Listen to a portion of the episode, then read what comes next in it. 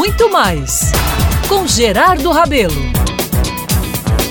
Meus amigos, ontem, 12 de outubro, tive um dia muito especial. Com filhos adultos, ainda sem netos, foi olhando para trás, lembrando de momentos incríveis que constatei que vivi nesta data desde sempre muitas alegrias. Fui um privilegiado realmente.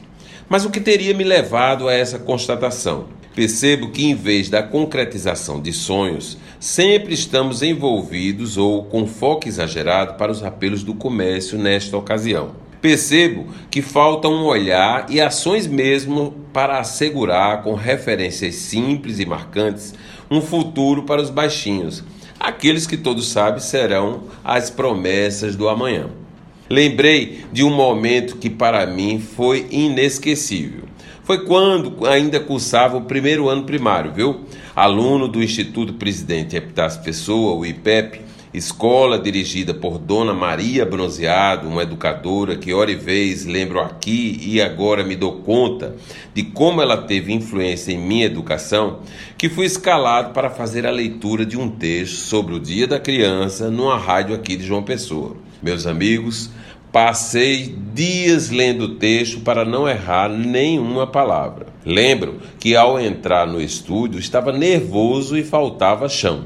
Mas fui lá, Dei conta do recado e fiquei numa alegria só quando me escutei numa rádio. Foi demais. E talvez venha desse momento o entusiasmo que nunca se apagou para estar aqui conversando com você diariamente na Band News FM Manaíra.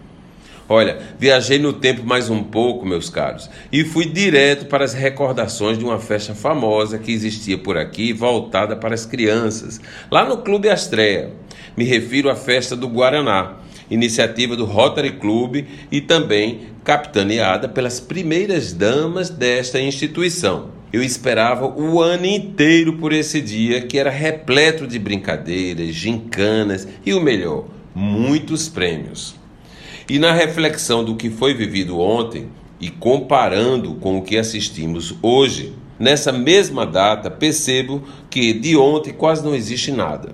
Na verdade, o encantamento abriu passagem para fissuração na telinha, seja pequena ou grande. Se ela existir, as crianças estarão deitadas ou num sofá, sem viver o dia, sem pisar no chão, nem jogar bola. Não haviam celulares nem videogames, apenas se curtia a alegria de comer algodão doce, tomar sorvete, mascar chicletes e participar de brincadeiras inocentes que nos davam a oportunidade de conviver presencialmente com os amigos.